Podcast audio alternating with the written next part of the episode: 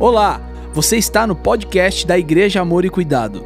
Antes de tudo, inscreva-se em nosso canal em qualquer plataforma de áudio que você estiver ouvindo. Abra seu coração e que esse episódio fale com você, abençoe a sua vida e a sua casa. Finalizamos hoje a nossa série de mensagens enraizados, os lugares escondidos onde Deus desenvolve você. Durante as últimas quatro semanas, esta é a quarta mensagem, nós, baseados no livro do pastor Benny Libischer, com o título Enraizados, que é o mesmo é, título dessa série, mergulhamos é, numa trajetória, num, é, num caminho de buscar mais profundidade em Deus, de buscar uma vida enraizada naquele que nos amou e naquele que tem um plano perfeito para todos nós. A nossa base durante todas essas semanas foi Salmo, capítulo 1, versículo de 1 a 3, que diz: Como é feliz aquele que não segue o conselho dos ímpios, não imita a conduta dos pecadores, nem se assenta na roda dos zombadores. Ao contrário, a sua satisfação está na lei do Senhor, e nesta lei medita de noite é como árvore plantada à beira de águas correntes, dá fruto no tempo certo e suas folhas não murcham. Tudo que ele faz prospera. Se eu pudesse resumir tudo que nós conversamos nas últimas semanas em uma frase do próprio pastor Ben Libscher, seria esta frase: Deus não está interessado em primeiro desenvolver a sua visão, ele está interessado em desenvolver você. Foram semanas onde buscamos em Deus um desenvolvimento pessoal das nossas raízes, da nossa firmeza em Deus, para que possamos então ser como esta árvore plantada junto de águas correntes, que dá fruto no tempo certo, as suas folhas não murcham mesmo no dia mau, e tudo o que ele faz prospera. Esse é você esse sou eu, chamados para prosperar, chamados para avançar, chamados para frutificar. Mas para isso nós aprendemos que precisamos estar desenvolvidos, precisamos estar com as nossas raízes firmadas em Deus. Na mensagem 1, nós falamos sobre um sistema secreto de raízes, secreto porque ninguém enxerga enquanto ele está sendo desenvolvido, secreto porque não é aparente, mas mesmo não enxergando resultados palpáveis, quando nos colocamos à disposição para crescer, para desenvolver esse sistema de raízes, nós estamos crescendo por dentro. Então esse sistema nos faz grandes por dentro, muda a nossa perspectiva e a nossa visão de mundo e nos faz abraçar os processos. A mensagem 1 falamos muito sobre processos, que quem quer crescer, quem quer avançar, quem quer viver o melhor de Deus tem que estar disposto a atravessar processos. Na mensagem 2, com isso em mente, nós entendemos que existem é, alguns passos práticos para que de fato as nossas raízes cresçam. Esses passos são decidir confiar em Deus, enfrentar tanto as tempestades quanto as nossas fraquezas e ir além das emoções, ir além daquilo que os nossos olhos podem ver ou do que os nossos sentidos possam sentir, mas é de fato crer pela fé num Deus que nos chamou para crescer, num Deus que nos chamou para avançar, e esse primeiro avanço é por dentro. Na mensagem 3, entendemos que as nossas raízes que devem crescer continuamente não podem estar em qualquer solo. Existem solos apropriados para colheitas desejadas. E se você deseja ter uma grande colheita na tua vida, e se você deseja de fato viver o melhor de Deus, existem alguns solos apropriados nos quais você precisa desenvolver as suas raízes. E os solos que nós conversamos na última semana foram o solo da intimidade, o solo do serviço e o solo da comunidade. E agora, com as nossas raízes crescendo no solo adequado, no nosso sistema secreto por dentro e nos fazendo agora confiar mais em Deus, eu quero te dizer que chegou a hora de frutificar. É hora de frutificar. Esta é a mensagem que vai encerrar o nosso tempo, encerrar esta série.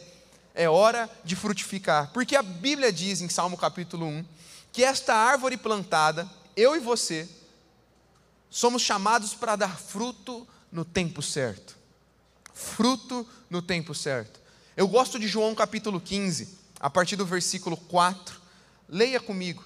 Ele diz assim: acompanhe a leitura. Ele diz assim: permaneçam em mim e eu permanecerei em vocês. Nenhum ramo pode dar fruto por si mesmo se não permanecer na videira. Vocês também não podem dar fruto se não permanecerem em mim. Eu sou a videira, vocês são os ramos. Se alguém permanecer em mim, eu nele, esse dará muito fruto, pois sem mim vocês não podem fazer coisa alguma. Versículo 8 agora. Meu Pai é glorificado pelo fato de vocês darem muito fruto, e assim serão meus discípulos. Versículo 16: Vocês não me escolheram, mas eu os escolhi para irem e darem fruto fruto que permaneça, a fim de que o Pai conceda a vocês o que pedirem em meu nome. O processo de estar enraizado em Cristo não é apenas sobre abençoar a sua própria vida, mas é de abençoar a todos que estão à sua volta. Quando eu olho para o fruto de uma árvore, ele não abençoa a própria árvore, mas ele abençoa a todos aqueles que estão perto dela. Como é gostoso estar perto de uma árvore frutífera, onde você pode agora desfrutar dos frutos dela. É por isso que o autor Benny Libscher ele coloca de uma forma muito clara e muito bonita o que seria fruto, qual é a definição de fruto para ele. Ele coloca o seguinte: olha, fruto significa que quando alguém provar da sua vida, ela terá gosto de Jesus. Que definição linda!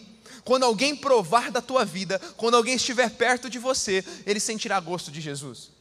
Eu penso, por exemplo, Ontem eu compartilhava com os jovens do, do Alive Way sobre uh, o profeta Abacuque, passando por, umas, uh, por, por uma das situações mais difíceis da história de Israel. O povo de Israel distante, muitos se corrompendo, a injustiça reinando, a maldade sobressaindo os justos. E o profeta Abacuque ele é tomado de uma inconformidade santa, ele começa a se queixar diante de Deus, falando: Deus, que mundo é esse? Deus, por que, que a nossa nação está vivendo dessa forma? Deus, por que parece que nós estamos de mãos atadas e a justiça não se pronuncia? Deus, por que, que o ímpio, por que, que o injusto, por que aquele que é corrupto continua crescendo, continua avançando e parece que nós não temos o que fazer? E engraçado que essa situação que Abacuque enfrenta lá no capítulo 1 é muito parecida com a situação que nós estamos enfrentando hoje e com o desespero que muitos de nós nos encontramos nessa semana, dizendo: Deus, até quando?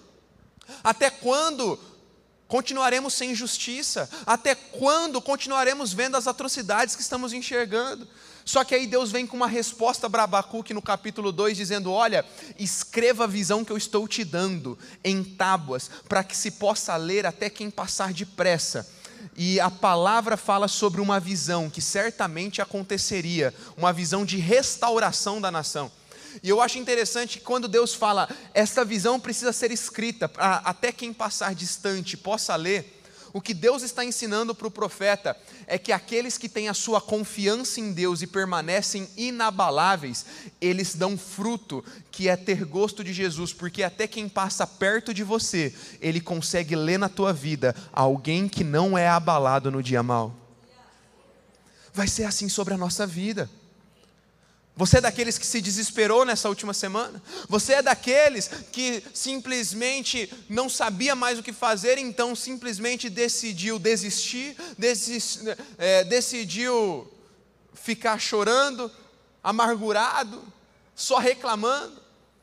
Deixa eu te dizer, estamos passando dias difíceis, estamos atravessando cenários complicadíssimos na nação brasileira mas os filhos e filhas de Deus que se manterem confiantes no Senhor darão fruto de confiança. E quando as pessoas passarem perto de você, vão falar: Uau, tem gosto de alguém que confia, tem gosto de alguém que sabe que Deus é soberano, está no seu trono, não perdeu o controle. E vai falar: Uau, você confia, qual que é a tua diferença? Está todo mundo desesperado, por que, que você não está? E você vai poder dizer: Eu não estou desesperado porque eu tenho a minha confiança em Deus. Então as pessoas sentirão gosto do amor de Deus, gosto do cuidado cuidado de Deus, gosto do carinho de Deus, gosto do olhar de Deus através da tua vida, que está dizendo: está tudo bem com a minha alma, porque eu sei onde está a minha confiança. Dar gosto de Jesus é demonstrar ao mundo que você confia nele, a ponto das pessoas enxergarem a luz dele em você, enxergarem o amor dele em você, enxergarem o cuidado dele através da tua vida. Isso é dar fruto. E eu quero te dizer que é hora da igreja frutificar, é hora dos filhos e filhas de Deus se manifestarem, é hora de darmos muito fruto para que as pessoas sintam gosto de Jesus em nós. Para isso, eu tenho três questões básicas, mas muito importantes para a nossa vida nessa noite. Primeiro, a frutificação é uma resposta natural da nossa identidade em Cristo. Frutificação é uma resposta natural da nossa identidade em Cristo. Diga comigo, natural. Ele diz que meu Pai é glorificado. Jesus está dizendo isso, pelo fato de vocês darem muito fruto, e assim serão meus discípulos. Meu irmão, se você é discípulo, você precisa frutificar, e é natural. Eu não sei você, mas eu nunca vi uma laranjeira se esforçando, suando frio para dar uma laranja. Eu nunca vi uma macieira falando assim: nossa, eu preciso fazer um esforço absurdo para fazer uma maçã. Sabe por quê? A qualidade de um fruto aponta para a identidade daquela árvore. Ao mesmo tempo que uma laranjeira não dá maçãs e uma macieira não dá laranjas. Você vai dar, você vai gerar frutos de acordo com a tua identidade. É uma resposta natural. Por que, eu estou falando sobre isso? Porque tem gente que quer forçar a barra. Quando a gente fala de frutificação, de crescer, de avançar, de prosperar, de viver o melhor de Deus, eu começo a perceber algumas pessoas tentando forçar a barra, tentando queimar etapas, pular processos, querer colocar uma máscara, querer mostrar o quanto ele é bom, o quanto ele pode, querer provar o seu valor para alguém. O bom cristão, o filho e filha de Deus, não precisa provar nada para ninguém, porque a frutificação é natural. Você não precisa forçar a barra. Você não precisa querer passar de bom moço, passar de bom cristão, passar de filho ou filha de Deus, porque se você é de fato filho e filha de Deus, os teus frutos surgem naturalmente no tempo certo. Você não precisa forçar. Obviamente que aí tem o outro extremo, né? Obviamente que aí tem aqueles que se levantam, tá vendo? Era isso que eu precisava, não preciso provar nada para ninguém, então Deus conhece o meu coração. Ok, Deus conhece o teu coração, mas uma coisa é fato: nós não fazemos para ser alguma coisa, nós não fazemos para nos tornar filhos, já somos filhos. Então, sim, Deus conhece o teu coração, mas se o teu coração tem de fato boas intenções, você precisa frutificar em algum momento da tua vida. Eu não trabalho, eu não sirvo, eu não amo Jesus e faço tudo o que eu faço por Ele para me tornar alguém, para me tornar um filho, porque eu já sou filho dele. Agora, porque eu sou filho e porque eu tenho uma identidade nele, naturalmente eu começo a fazer. Então não existe para um filho e para uma filha de Deus o caminho a opção da neutralidade, da omissão, de não crescer, de não desenvolver, de não avançar, de não frutificar, de não dar gosto de Jesus para as pessoas que estão à sua volta. O que eu estou dizendo é que não é forçado, não é na força do teu braço, não é nas tuas capacidades humanas, mas se de fato você confia em Deus, uma hora você vai frutificar. É natural. Até porque Tiago capítulo 3, versículo 11 vai nos dizer: acaso pode sair água doce e água amarga da mesma fonte? É, a qualidade das nossas ações, aquilo que você faz, revela de qual fonte que você está bebendo. Isso aqui é muito sério. Porque aí não tem mais essa desculpa, essa desculpa de Deus conhece o meu coração e as minhas intenções. Não cola mais, porque as tuas intenções e o teu coração, se de fato são do Senhor, vão revelar, vão revelar boas atitudes, vão se transformar em boas ações, vão se transformar em ações que de fato honram a tua identidade de filho. Agora, se Tiago está falando que não pode jorrar é, água amarga e água doce da mesma fonte, ele está falando sobre fonte. Qual que é a tua fonte? Quais são as suas fontes de confiança? Quais são as suas fontes de informação? Até porque nós estávamos falando do cenário atual da nossa nação há pouco. E me assustou essa semana ver quanto o povo de Deus ainda está acovardado e com medo dentro dos grupos. Ai, o que está acontecendo? Ai, toda hora. E aí o povo de Deus está pior do que os de fora, mandando informações falsas, fake news toda hora, sem confirmação, bebe de tudo quanto é fonte.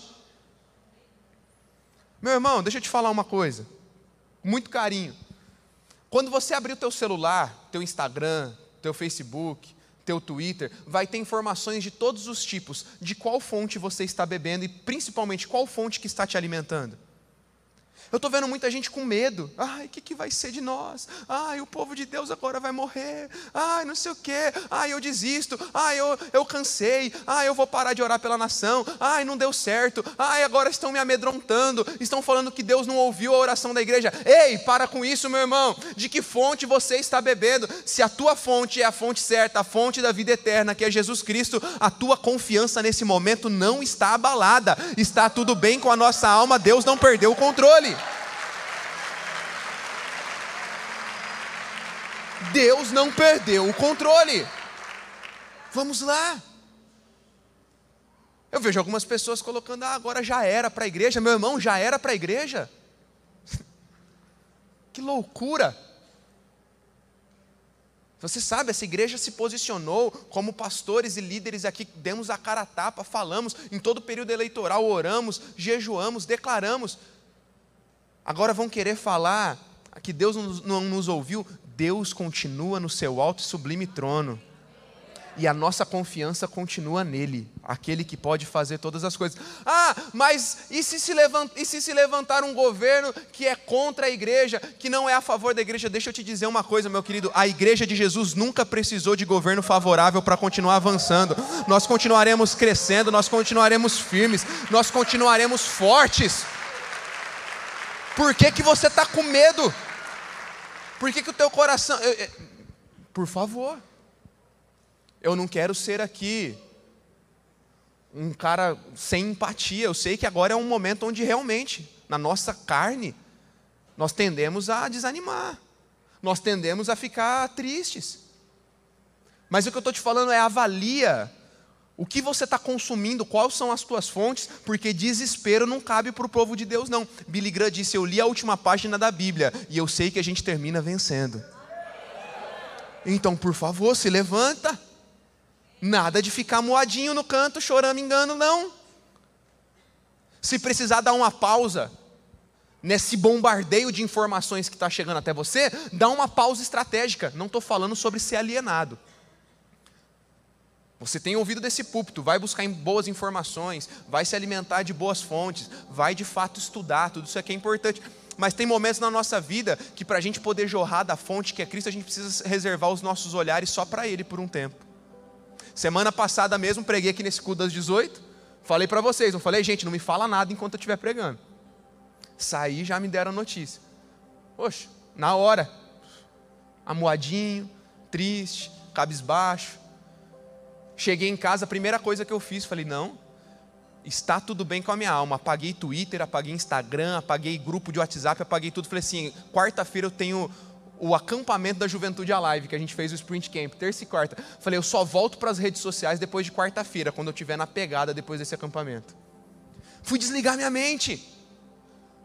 Fui de fato focar no que de fato é importante. Fui falar: Senhor, é hora de eu me calar, é hora de eu ficar quieto, é hora de eu simplesmente respirar e ouvir a Sua voz terça, quarta-feira a gente teve um tempo tão top no acampamento. Quarta-feira eu saí glorificando, falei, Deus, agora eu posso voltar. Eu voltei para as redes sociais, aí o pessoal fica tentando mandar coisa para nos abalar. Nada mais abala minha fé, minha confiança está no Senhor. Eu sei em quem eu tenho crido, eu sei também em quem é poderoso para fazer infinitamente mais daquilo que pedimos ou pensamos, segundo o poder em que nós opera. Reavalie as tuas fontes, meu irmão.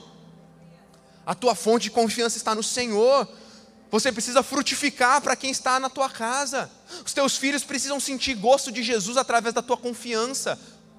A tua família precisa sentir gosto de Jesus através da tua paz.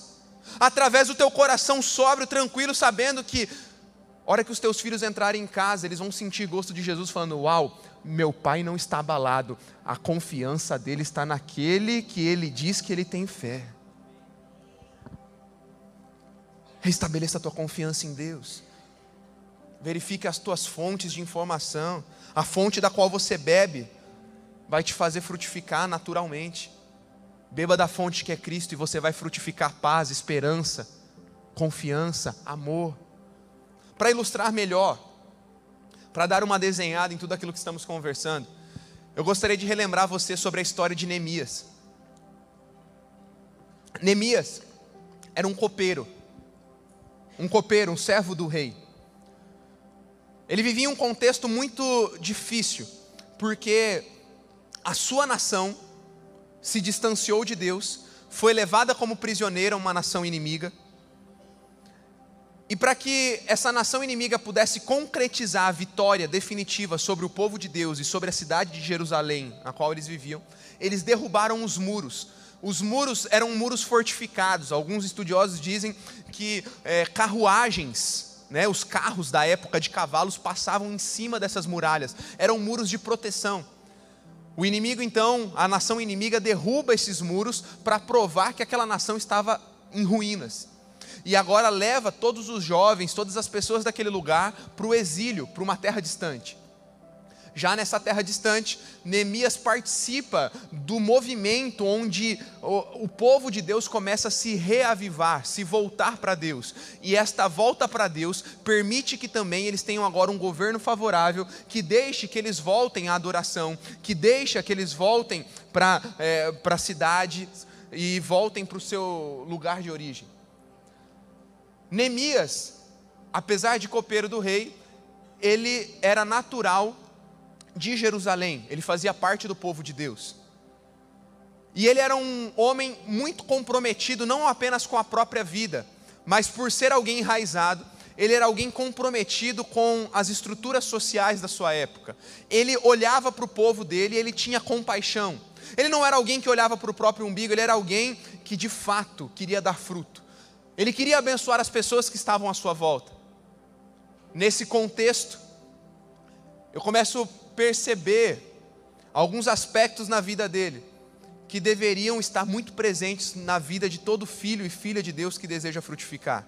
A primeira questão é que ele não se deixa é, ser corrompido pelos seus próprios desejos, mas ele era alguém altamente empático e com muita compaixão no coração, e ele enxergava as necessidades do seu povo. Ele poderia se preocupar apenas com a sua própria vida, afinal, o povo podia estar sofrendo, mas ele estava no palácio. Ele era copeiro do rei. Ele estava lá conectado com o rei. Mas ele percebe uma necessidade. Quando ele olha à volta, ele vê que a nação dele estava arrasada, destruída, com os muros de proteção derrubados. Perceba que muros são para proteção, e talvez essa imagem é, é, seja um espelho, um reflexo daquilo que nós vivemos hoje. Não adianta você entrar agora numa bolha e falar: não, é, tá tudo bem com a minha família, então o resto que vá andando aí do jeito que precisa andar. Se você não for tomado dessa indignação, dessa Deus, eu preciso cooperar com algo para que a nossa nação, para que as pessoas à minha volta avancem, é que talvez está, está nos faltando esta compreensão de que filhos e filhas de Deus deveriam frutificar para um povo e não só para si mesmos. Quando eu falo de está tudo bem com a minha alma, é porque o meu coração está tudo bem e eu não estou desesperado. Agora, se está tudo bem com a minha alma, não está tudo bem com o que está à minha volta, e eu preciso fazer alguma coisa. Neemias ele percebe isso, ele fala: "Não, não pode ficar assim". Perceba, se muros são proteção, será que muitas vezes nós não estamos vendo um cenário da nossa nação e da nossa sociedade desprotegida porque derrubaram os muros de Deus? Que muros são esses? Os princípios, os valores, a palavra de Deus a fé que professamos, estão tentando abalar esses muros, estão tentando derrubar esses muros, deixar a nossa nação, os nossos filhos, as nossas casas desprotegidas. E aí, o que, que você faz? Fica só no teu canto, ah, tá tudo bem com a minha família, o resto que, que, que, que lute. Não, o Senhor está nos chamando como povo a nos posicionar dentro daquilo que fazemos para frutificar e reconstruir os muros da nossa nação. Reconstruir os muros de proteção sobre a nossa sociedade. Por isso que estamos falando tanto sobre ocupar lugares importantes, por isso que estamos falando tanto sobre ser bênção dentro do nosso trabalho, ser bênção na nossa faculdade, ser bênção dentro da nossa sala de aula. É sobre dar fruto, é sobre fazer as pessoas sentirem o gosto de Jesus para que elas tenham os muros de proteção à sua volta reconstruídos. Então, no capítulo 1, do versículo 4, de Neemias, eu vejo a palavra dizendo que Neemias passou dias se lamentando, jejuando e orando ao Deus dos céus. Neemias ele vivia uma vida de intensidade na presença de Deus. Neemias ele orava, Neemias ele jejuava, Neemias era alguém enraizado. Enraizado no solo da intimidade, como falamos anteriormente. E esta profundidade dele em Deus permitiu que quando chegasse a hora certa e as oportunidades certas chegassem, ele pudesse se manifestar naturalmente como um filho de Deus. Perceba que em nenhum momento da história e da narrativa bíblica Deus manda Neemias reconstruir os muros. Você não vai enxergar na Bíblia Deus falando: Neemias, reconstrua os muros mas um filho e uma filha de Deus não precisa que ninguém mande. Se é algo bom, se é algo bíblico, se é algo da vontade de Deus, ele já está pronto para fazer, porque a frutificação é uma resposta natural à sua nova identidade em Cristo. Ele está diante do rei, no capítulo 2, lá no versículo 4, e o rei disse: Neemias, o que você gostaria de pedir? Orei ao Deus dos céus e respondi ao rei: Se for do agrado do rei, e se o seu servo puder contar com a sua benevolência, que ele deixe eu ir à cidade onde meus pais estão enterrados em Judá, para que eu possa reconstruí-la. Observe a importância de alguém enraizado. Neemias ele recebe uma pergunta, uma janela de oportunidade se abre à sua frente. Neemias, o que você quer?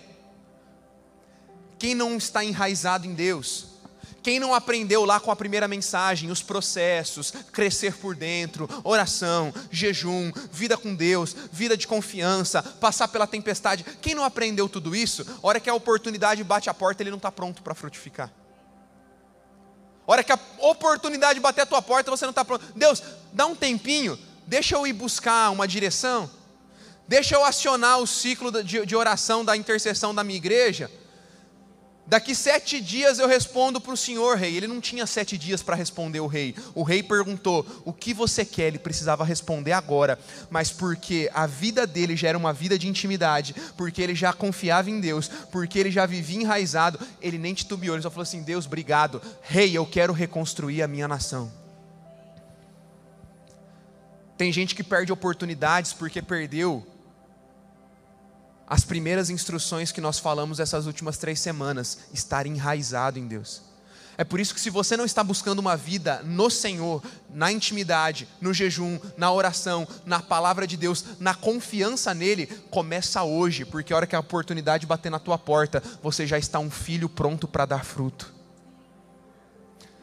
Tem gente que fala: Deus, eu quero dar fruto, eu quero crescer, eu quero prosperar. Ok, prepare-se porque a hora que a oportunidade surgir, você não vai ter tempo para se preparar, você só precisa frutificar. Eu tenho falado com alguns jovens, alguns jovens falam: Eu tenho chamado para as nações, ok, comece o seu curso de idiomas já. Comece a aprender uma nova língua, um novo idioma, porque quando Deus te chamar, você já está pronto. Eu quero prosperar, eu quero avançar na minha empresa. É, é, essas declarações que a gente tem feito aos domingos, eu quero isso. Empresas milionárias, bilionárias, empresas unicórnio, ok. Como está a tua preparação? Você tem sido fiel no que Deus já te deu? Você tem estudado, você tem se preparado, você tem fluído e aprendido de fontes boas, é, fontes certas, fontes que vão te fazer crescer. Porque assim, meu irmão, se você está falando, não, quando eu chegar lá eu vou me preparar, perdeu. Se você esperar para se preparar quando a oportunidade bater a tua porta, perdeu, a oportunidade vai embora e vai procurar outro que está mais pronto. Neemias não perdeu a oportunidade de dar fruto, porque ele já estava preparado enraizado em Deus. Essa série é sobre isso, é sobre você buscar um desenvolvimento pessoal em Deus, tão profundo, tão profundo, que a hora que Deus chegar com um de repente na tua vida, você já está pronto para crescer, você já está pronto para avançar, você já está pronto para viver o melhor. Neemias então ele recebe o sim, porque ele estava enraizado, ele se preparou para as oportunidades e o tempo de Deus chegou na vida dele. Com permissão do rei, Neemias então reúne e influencia outros homens a tomarem a iniciativa de reconstrução dos muros. Ele diz: Povo, vejam a situação terrível em que estamos. Jerusalém está em ruínas, as portas foram destruídas pelo fogo. Venham, vamos, reconstruamos os muros de Jerusalém, para que não fiquemos mais nessa situação humilhante. Mas Deus não precisou mandá-lo, um líder não precisou empurrá-lo. A frutificação de Neemias foi natural por conta da identidade dele. Quando eu falo de não forçar a barra, é porque ninguém vai precisar ficar mandando fazer o que você já sabe o que tem que ser feito. A Bíblia diz que aquele que sabe fazer o bem e não faz, comete pecado. Gálatas, capítulo 6, verso 9, fala: Não nos cansemos de fazer o bem. Nós sabemos o que é para ser feito. Se somos filhos, a nossa própria natureza de filho dá uma resposta com ações que são boas, que são agradáveis e que são de acordo com a soberana vontade de Deus. Para de ficar esperando o anjo vir tocar a trombeta para você fazer o que você já sabe que é para fazer. Quem não é fiel no pouco não será no muito. Seja fiel com aquilo que Deus te deu em mãos para fazer hoje. Não precisa ninguém ficar te cobrando, nem tampouco de confirmação. Deus te deu para fazer, Deus te deu para amar, Deus te deu para cuidar. Faça. Se estabeleça numa atmosfera de confiança e dependência de Deus, porque a hora que a janela de oportunidades abrir à tua frente, você vai entrar você vai viver o melhor. Segundo, frutificação envolve ação. Vocês não me escolheram, mas eu escolhi vocês para irem. Jesus nos escolheu para ir. Ir envolve ação. Frutificar é forma natural, ok, mas frutificar de forma natural não quer dizer ficar parado e ocioso. Quer dizer que não há poder em nós, mas quer dizer que Ele mesmo nos impulsiona para agir. Mas como que é essa ação? Como que eu mudo o mundo? Como que eu frutifico no Brasil? Como que eu sozinho posso abençoar a minha nação? Vamos lá. Olha a ordem de Neemias para os homens da nação de Israel. Acima da porta dos cavalos, os sacerdotes fizeram reparos, cada um em frente à sua própria casa. Diga comigo, cada um em frente à sua própria casa. Uau, que instrução! Talvez alguns poderiam falar, e agora? O que fazer para reconstruir os muros? Diga para mim, Neemias, o que nós vamos fazer? Neemias poderia falar: faz um curso, faz é, se especializa aí em algo mirabolante, vamos fazer algo né, muito grande, vamos ficar todo mundo muito cansado, vamos todo mundo tentar tirar para todo lado para ver se alguma coisa dá certo. Vamos ficar todo mundo desesperados, falando cada um uma coisa de cada fonte diferente para ver se a gente soluciona o problema da nação. Mas a resposta de Neemias para o povo é: construa em frente à sua própria casa. Uau! Que preciosidade essa informação. Esses dias perguntaram para um pastor muito querido: Pastor, o que nós precisamos fazer para mudar o Brasil?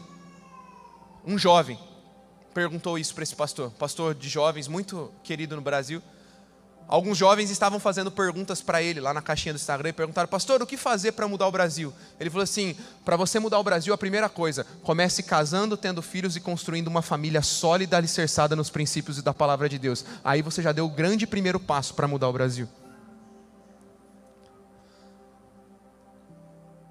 Gente, se nós queremos reconstruir os muros da nossa nação, nós precisamos começar fazendo isso dentro de casa. Quer de fato cooperar para um avanço e para um avivamento na nossa nação? Pega os teus filhos, depois de um tempo como esse que estamos vivendo, comece a ensiná-los agora sobre política. Comece a ensiná-los agora sobre princípios, sobre valores, sobre posicionamento Comece a ensinar para eles agora mais da palavra de Deus. Pegue os teus filhos, crianças, e faça eles se apaixonarem pela palavra de Deus. Homem, você quer abençoar o Brasil e reconstruir os muros do Brasil?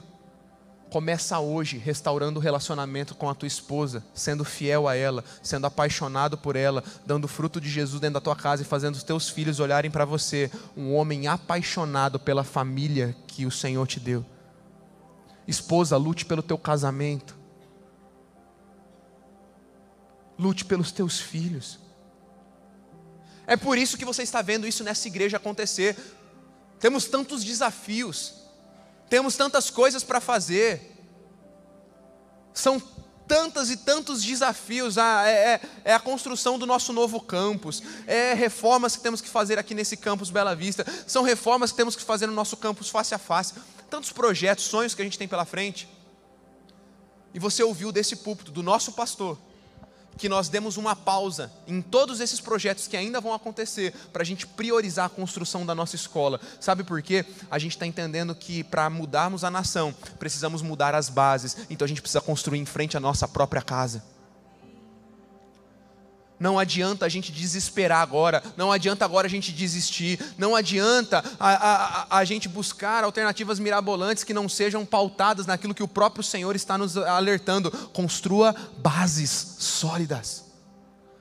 E nós estamos profetizando: essa escola vai crescer, essa escola vai avançar. Um dia nos tornaremos uma universidade. Hoje, o maior orgulho para os pais é enviar os, os filhos para uma boa universidade estadual e federal. Daqui a algumas décadas, maior, o maior orgulho para os pais brasileiros será enviar os seus filhos para universidades cristãs, firmadas na palavra de Deus, como aquela que vai existir aqui em Araçatuba, no campus Amor e Cuidado, como boas universidades, boas faculdades. Você precisa sonhar comigo, meu irmão, que a melhor forma da gente mudar a nação é começando dentro de casa. É começando com os nossos jovens, é começando com os nossos adolescentes, é começando com as nossas crianças, é começando com o nosso relacionamento conjugal, é começando com o nosso casamento. Quer mudar o Brasil? Comece amando a tua casa. Comece amando o teu trabalho. Comece amando a faculdade que Deus te colocou para estudar. Comece amando a escola que Deus te colocou para estudar. Não tem como começar a falar de reconstrução dos muros da nação se esses reparos não forem em frente à nossa casa. Senão não teremos credibilidade e não teremos gosto de Jesus para a nação brasileira. Vamos mudar o mundo? Vamos mudar o Brasil? Vamos, mas vamos começar isso de frente com a nossa própria casa, porque a nossa casa vai ser luz para o Brasil. A nossa família vai ser luz para o Brasil, a nossa família vai frutificar nessa nação e o Brasil sentirá gosto de Jesus através de uma igreja com famílias sólidas, com famílias saudáveis, com famílias apaixonadas por Cristo, com bons profissionais, com bons empresários, com bons cristãos que se posicionam como luz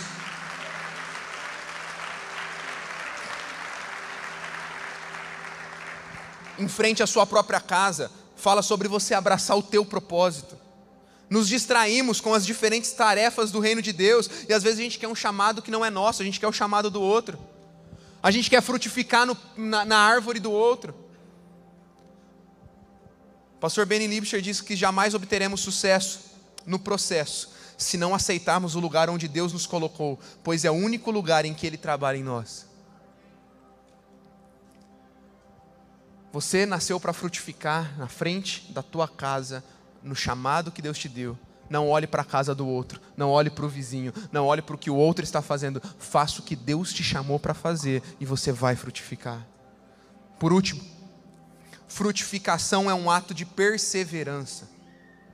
Eu os escolhi para irem darem fruto, e fruto que permaneça. Nascemos para frutificar, mas nascemos para frutificar até o fim.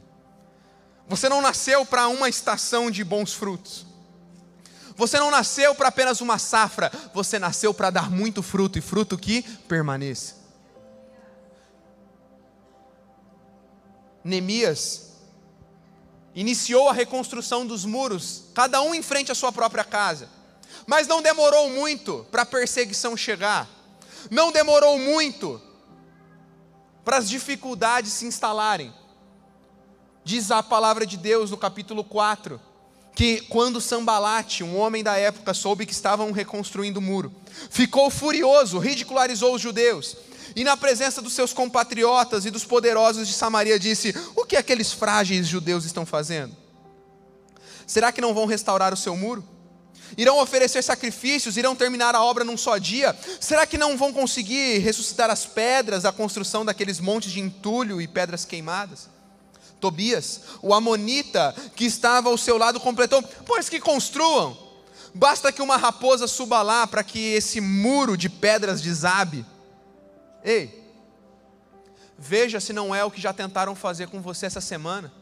Te ridicularizar, te desmoralizar, te desanimar, zombar da igreja, zombar da fé em Cristo, dizendo: Ei, cadê? Deus parou de ouvir vocês? Quantos ouviram isso? Será que Deus não ouviu a igreja? Será que Deus não. Ei, só fizeram barulho e não virou nada. Não é isso que estão tentando falar? Pois bem, olha a resposta de Neemias, ele continua. Talvez o povo podia falar: não, vamos parar, porque esses inimigos vão nos atacar. Mas Neemias fala: não deixa a poeira baixar. Faz o seguinte: se eles estão tentando nos atacar, pega a espada na tua mão, coloca ela na bainha e volta a reconstruir os muros, porque o povo de Deus não para de frutificar, mesmo em meio aos dias difíceis, mesmo quando os zombadores se levantarem, mesmo quando aqueles que nada têm a ver com o povo de Deus tentarem desanimar, tentarem te, é, te zombar da tua vida, tentarem de alguma forma te derrubar, a obra que você começou não pode parar, você precisa frutificar, bota a espada na bainha, se precisar batalhar, batalhe nas armas e no poder do Espírito Espírito de Deus, mas continua fazendo o que Deus te chamou para fazer. Continua servindo, continua sendo enraizado, continua vivendo o melhor de Deus. O pior erro que alguém pode cometer é tentar agradar a todo mundo. Não ouça todas as vozes, ouça a voz do Supremo Pastor que está te chamando a continuar crescendo, continuar avançando. Mas sabe o que vai acontecer? Hoje estão zombando de você, talvez hoje estão zombando da tua cara. Mas quando eles perceberem que você não se abalou diante da zombaria e você continua o teu propósito, eles vão querer negociar contigo. Olha só.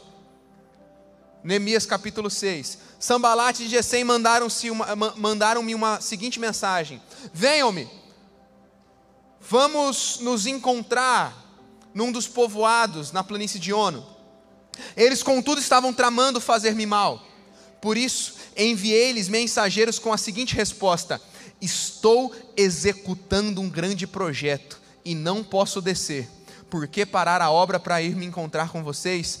Eles me mandaram quatro vezes a mesma mensagem, todas as vezes lhes dei a mesma resposta. Estou em um grande projeto, não posso parar. Ei, quando te chamarem para conversar, quando o inimigo tentar te confundir, quando as pessoas tentarem te desanimar, você vai falar: Eu não tenho tempo para desanimar, eu não tenho tempo para ficar ouvindo conversinha furada. A obra que eu iniciei é muito grande, eu não posso parar. Eu preciso frutificar, eu preciso dar gosto de Jesus, eu preciso construir uma família sólida, eu preciso ser um bom profissional, eu preciso ser alguém que ocupe espaços na sociedade, eu preciso ser alguém que que é apaixonado por Jesus e demonstra paixão por Jesus para as outras pessoas, não posso parar. Se quer tentar diminuir minha velocidade, você quer tentar me desanimar, fala aqui com a minha mão, porque o projeto que Deus me deu para fazer, eu vou continuar fazendo, eu vou continuar confiando, eu vou continuar crendo, eu vou continuar com a esperança que Cristo em mim é a esperança da glória, Cristo em mim me faz frutificar.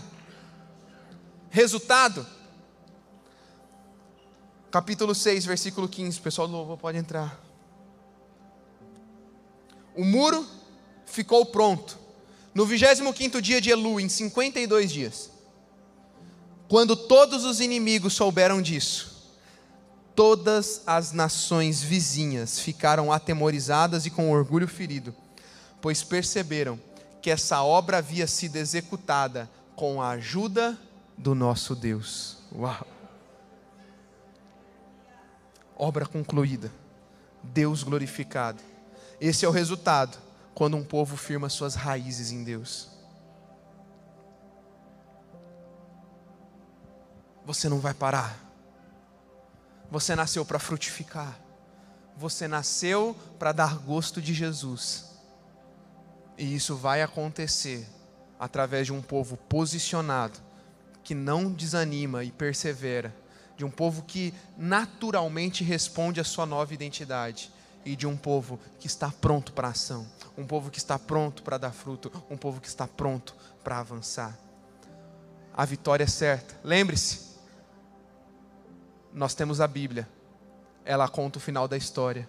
E o final da história diz: a igreja de Jesus é vencedora. Jesus continua no seu alto e sublime trono, governando sobre tudo e sobre todos.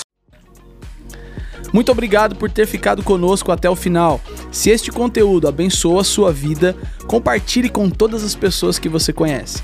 Siga-nos também em nossas redes sociais, arroba Amor e Cuidado. Deus abençoe.